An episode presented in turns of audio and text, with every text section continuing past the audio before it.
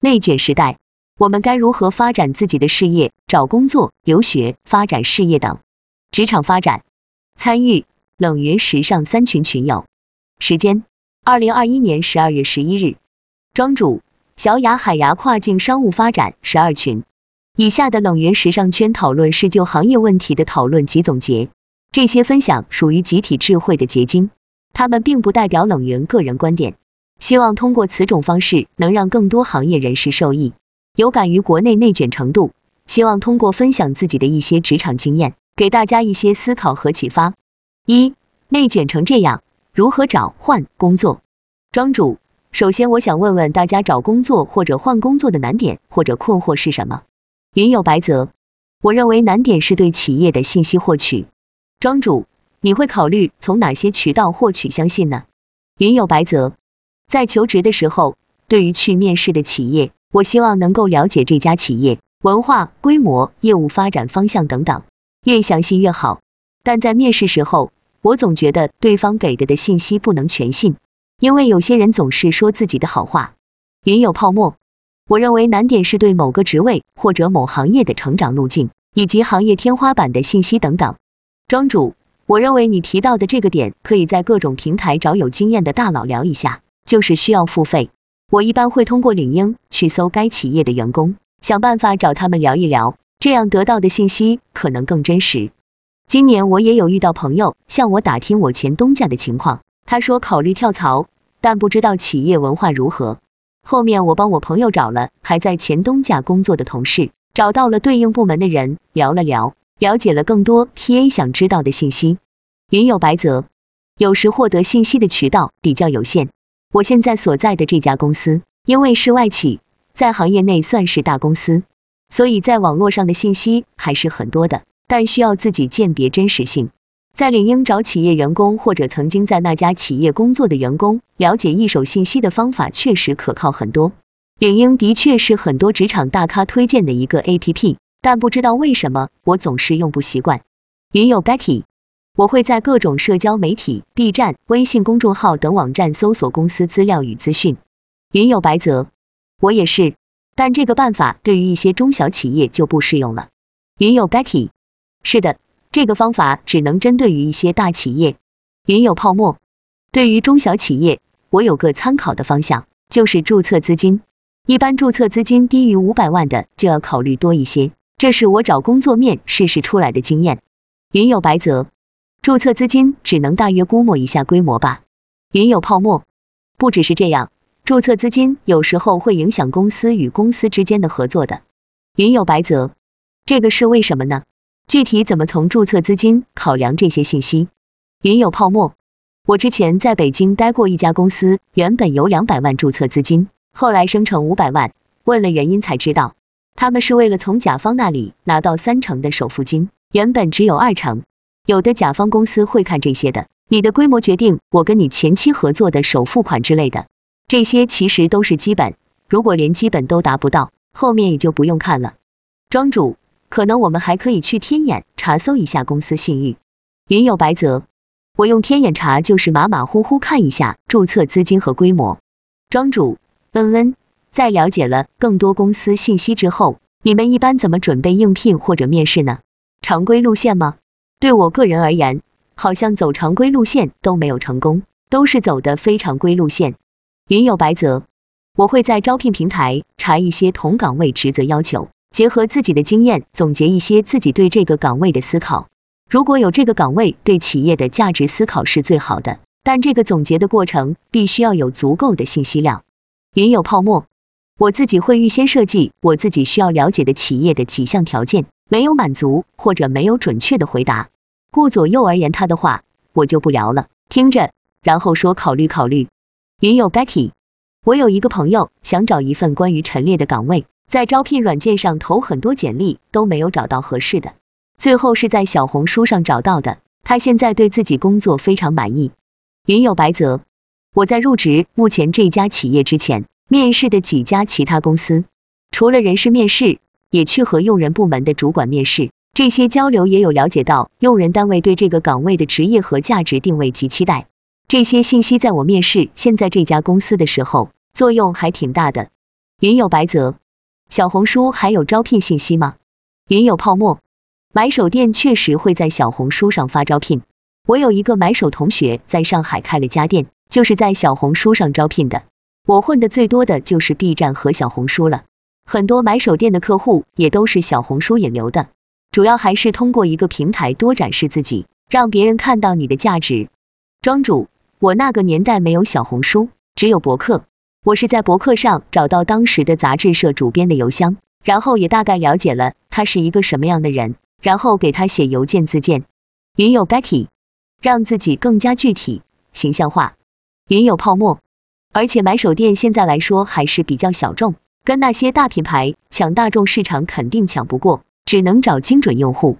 小红书精准用户还是很多的，平台已经帮你聚集了一批意向客户了。剩下的就需要自己去吸引更精准的用户。云有白泽，这也是冷云老师跟我们说过的。每个人都要尝试用社交媒体打造自己的个人职场名片。庄主，大家觉得在一个公司工作最大的收获是什么呢？对我来说，除了工作经验，朋友应该是最大的收获。云有泡沫，明白理想与现实的差距，很多事情要做了才知道，没那么简单。云有白泽。我觉得是通过在公司完成工作，不断探索、挖掘和实现个人价值。云有 Becky，就我而言，我的收获是大公司的流程体系、专业行业上的知识以及自己的逻辑表达、为人处事方面。庄主说到大公司，确实在流程、培训、福利各方面都更完善。小公司的话，什么都要做，对人的锻炼跟大公司确实不太一样。云有泡沫，我在小公司待了三年。今天刚转行进大公司，给我的感觉真的非常不一样。庄主，主要的不一样在哪里呢？云有 Becky，小公司一般对于个人而言，可以更加的全面发展，更加注重解决应对问题。云有泡沫，小公司就是恨不得你有三头六臂，啥都要会；大公司就是要你做精做细。云有 Becky，所以对我个人而言，也不能在大公司待太久，会被同化。云有泡沫。是的，我才工作一年就感受到了大公司的局限。云有白泽，为什么会被同化？云有泡沫，思维会固化的，身边的人已经按照这个规则运行了二十多年，他们不会想着打破现有的规则。云有 Becky，放眼整个行业而言，所谓大公司的体系可能只适用于这一家公司，而且部门和部门之间分工过于明细，所以要想得到全面的发展有点困难。很多事情真正想做好，但是力不从心。云有白泽，这让我想到之前我们部门和另一个部门合作，对方的沟通效率低，邮件不回，我们直接问你们为什么不回邮件，有点指责和推卸责任的意思。我们主管却说，及时的信息回复我们会非常感激。说起来，以前习惯了有事情直接微信或者钉钉，现在工作上基本发邮件，还挺不习惯。庄主。我们一般重要事情还是邮件沟通比较清楚，如果需要提醒的话，会通过即时通讯工具。我来荷兰之后还没有去大公司工作过，只是听朋友说，飞利浦这种国际大公司感觉跟国企差不多。然后在大公司的朋友也说，感觉没有什么特别的。云有泡沫，我是感觉到大公司学的工作内容，如果要跳槽，估计只能跳槽到同样的规模或者稍小一点规模的公司。你的工作离不开团队，大公司的工作内容会对你之后的发展有所限制。云有白泽，确实是这样。我遇到过一个主管会直接说 X X X 不是我们的工作，不应该分到我们部门。但这应该是多数人的反应，小公司里也不缺这样的人。比如我现在是两个市七十家店铺的买手，我买货的逻辑肯定跟买手店的经营者逻辑不一致，这样我自己想开买手店，其实就很受限制。好处就是，如果我做起来了，买手店未来的规模不会受限，算是有利有弊吧。二，去国外充电会是一个好的选择吗？庄主，大家有计划之后出国深造吗？我可以多说一点我的个人经历。云有白泽，我还挺想去的，但是工作之后觉得很难脱开工作去国外读书，留学还要过语言关。我在外企发现中国人说英语还能听懂。美国老板或者韩国人一开口就是听天书。二零一七年的时候，我室友去美国帕森斯读硕士，预算是两年一百瓦，房租一个月一千五百美元左右。云有泡沫。是的，我也想过要出去深造，但是不知道去哪。庄主，我在荷兰，所以对荷兰这边的情况更了解一些。据我所知，因为荷兰是欧洲的门户，现在英国又脱欧了，所以供应链这块在荷兰的发展应该挺好的。我当时考虑来荷兰读书，是因为性价比高，英国和美国的消费太贵，而且中国人太多。荷兰的教育质量是很不错的，这么小的国家排全球前一百的大学好像就有七八所，而且是非英语国家里英语普及率最高的国家，百分之九十以上的人都会说英文，所以相比其他欧洲大陆国家，语言环境要好很多。荷兰这里的研究生学费是一万五千欧左右，现在欧元汇率是七点二。云有白泽，荷兰教学都是讲英语吗？生活中呢？庄主，对，研究生教育基本上都是英文教学。在生活中，你如果加入一帮荷兰人当中，他们一般会转成英文。生活费多少需要看你在哪个城市。我个人一个月平均七八百欧，所以如果是一年制的研究生，需要准备差不多二十万人民币。相对来说，两年制的研究生的奖学金更多。因为荷兰人被称为海上马车夫，跟全世界做生意，所以确实是比较包容。荷兰的时尚创意产业也比较发达。英国脱欧之后，很多国际机构或者大企业把总部搬到荷兰来。云有白泽，荷兰会要求雅思或者托福吗？庄主，他们会要求的，对语言还是有要求，但是也可以考虑先读一个半年的预科，不然你可能听不懂老师讲课。荷兰这边有一个很不错的政策，是毕业之后会给一年的找工作签证，对薪资要求没有英国那么高。如果你想体验一下在荷兰工作的感觉，那么你比较容易留下来。荷兰政府太有钱，留学生也可以申请住房补贴。比如说，从去年疫情开始，荷兰政府对所有损失百分之二十以上的企业都有补贴，相当于政府给员工发工资。而且，如果你是从事时尚方面的工作，我觉得欧洲还是值得来一趟。云友王倩，我在二零一七年去过法国两次，学艺术的的确值得深造。云友白泽，奖学金方面，荷兰对留学生有什么优惠政策吗？庄主，荷兰有专门针对中国留学生的橙色郁金香奖学金，其他奖学金每个学校都不太一样，但是奖学金还是有的，并且在荷兰这边毕业后找到工作，学费是可以申请退税的。一般能退到百分之四十。荷兰的职场和生活确实分得很开，生活质量比较高，而且去欧洲各地都挺方便的。基本上从国内来欧洲，很多都要在荷兰转机。工作基本上没有加班的时候，比如我老公是程序员，几乎从来不加班，除非系统宕机了。在周末或者休假的时候，你找不到人的，而且很多人的合同是三十二个小时或者三十六个小时。我感觉来国外之后，对个人的自信心有很大提升。如果想赚大钱，那可能还是留在国内比较好。这边的工会也比较成熟，已经过了那个为工人争取福利的过程了，对员工的保障也比较完善。云有白泽，国内三四线城市没有正常缴纳五险一金的企业，可能都是平常事。庄主，对，还有一点就是公司跟你续签第四份合同的时候，就必须要给永久合同。一般第二份合同就会给永久合同，拿了永久合同后，公司很难解雇你，而且你离职的时候，公司必须要付遣散费。云有白泽，员工主动离职，企业也要付遣散费。庄主，除非你写个声明，不然企业是要付遣散费的。所以荷兰的失业率一直都是欧洲最低的，员工失业可以申请失业补贴，大概是工资的百分之七十五。还有荷兰的年假一般是二十五天。有的企业还有四十天，还有一个度假金是五月份发放，这个是法定的，相当于一个月工资。还有一个就是这边没有国内那么多等级，中午跟老板坐一起吃面包喝咖啡也是有可能的。云有白泽，而且在服装行业，国内有些中小企业是不给员工年假的。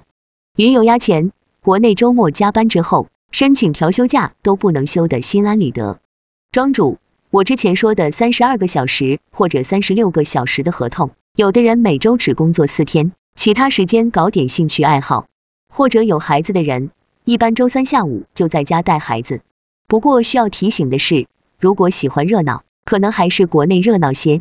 这边网购不像国内那么发达，人工很贵，网购东西要等好几天是很正常的。云有白泽，我后面再找工作就会对薪资结构、五险一金、年终奖、休假等福利问题问的很多。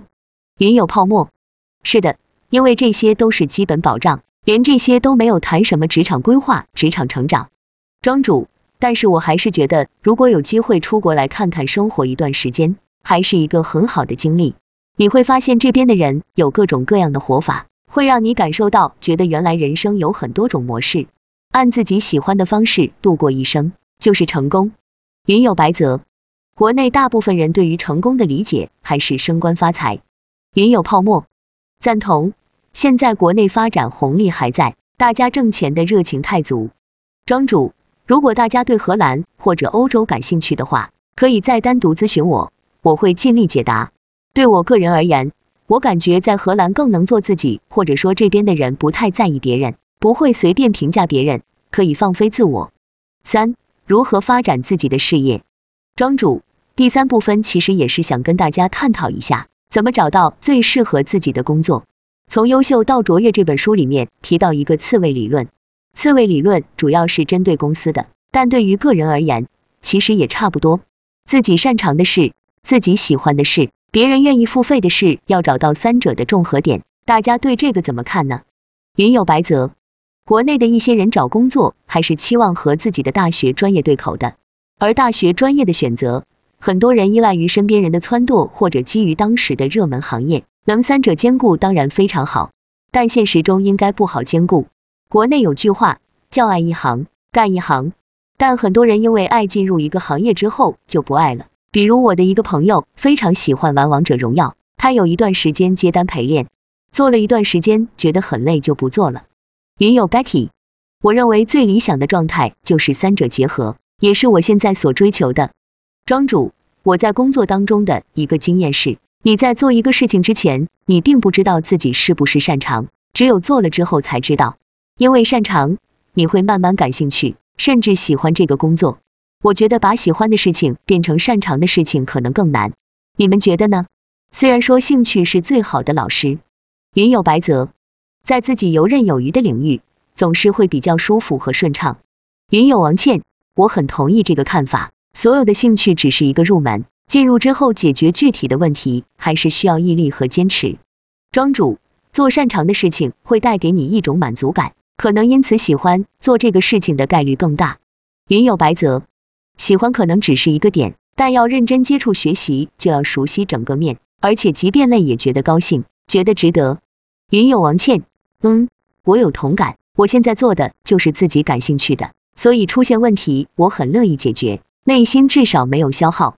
庄主，所以可以看看，如果不给钱，你也愿意去做的事情是什么？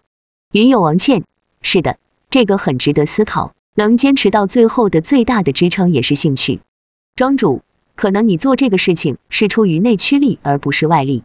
我有时候去上班的时候就感觉老板不给钱，我也愿意来。云有白泽，我现在能想到的是，如果有这样一件事，前提肯定是我不会为钱发愁。为什么你对工作如此热爱？我的状态还是一到放假就兴奋。庄主，我也只是有时候，并不是每天都这样。或者你愿意牺牲一些休息时间去做的事，可能这样更合理一些，比如志愿工作之类的。荷兰这边发薪日一般是当月的二十三、二十四号，方便大家交房租什么的。国内的时间我记得好像是次月初。云有白泽，国内的企业发薪日的情况复杂。我现在的公司是每个月二十五日发当月工资，如果遇到周末或者节假日就提前。上家公司是本月的工资到下个月的十五日发，但其实多数时候会晚一天、两天。云有泡沫，发薪日都是根据公司来的，一般公司规模小的会在二十号以后，大一点的在十至十五。那不差钱的就是月初，云有白泽。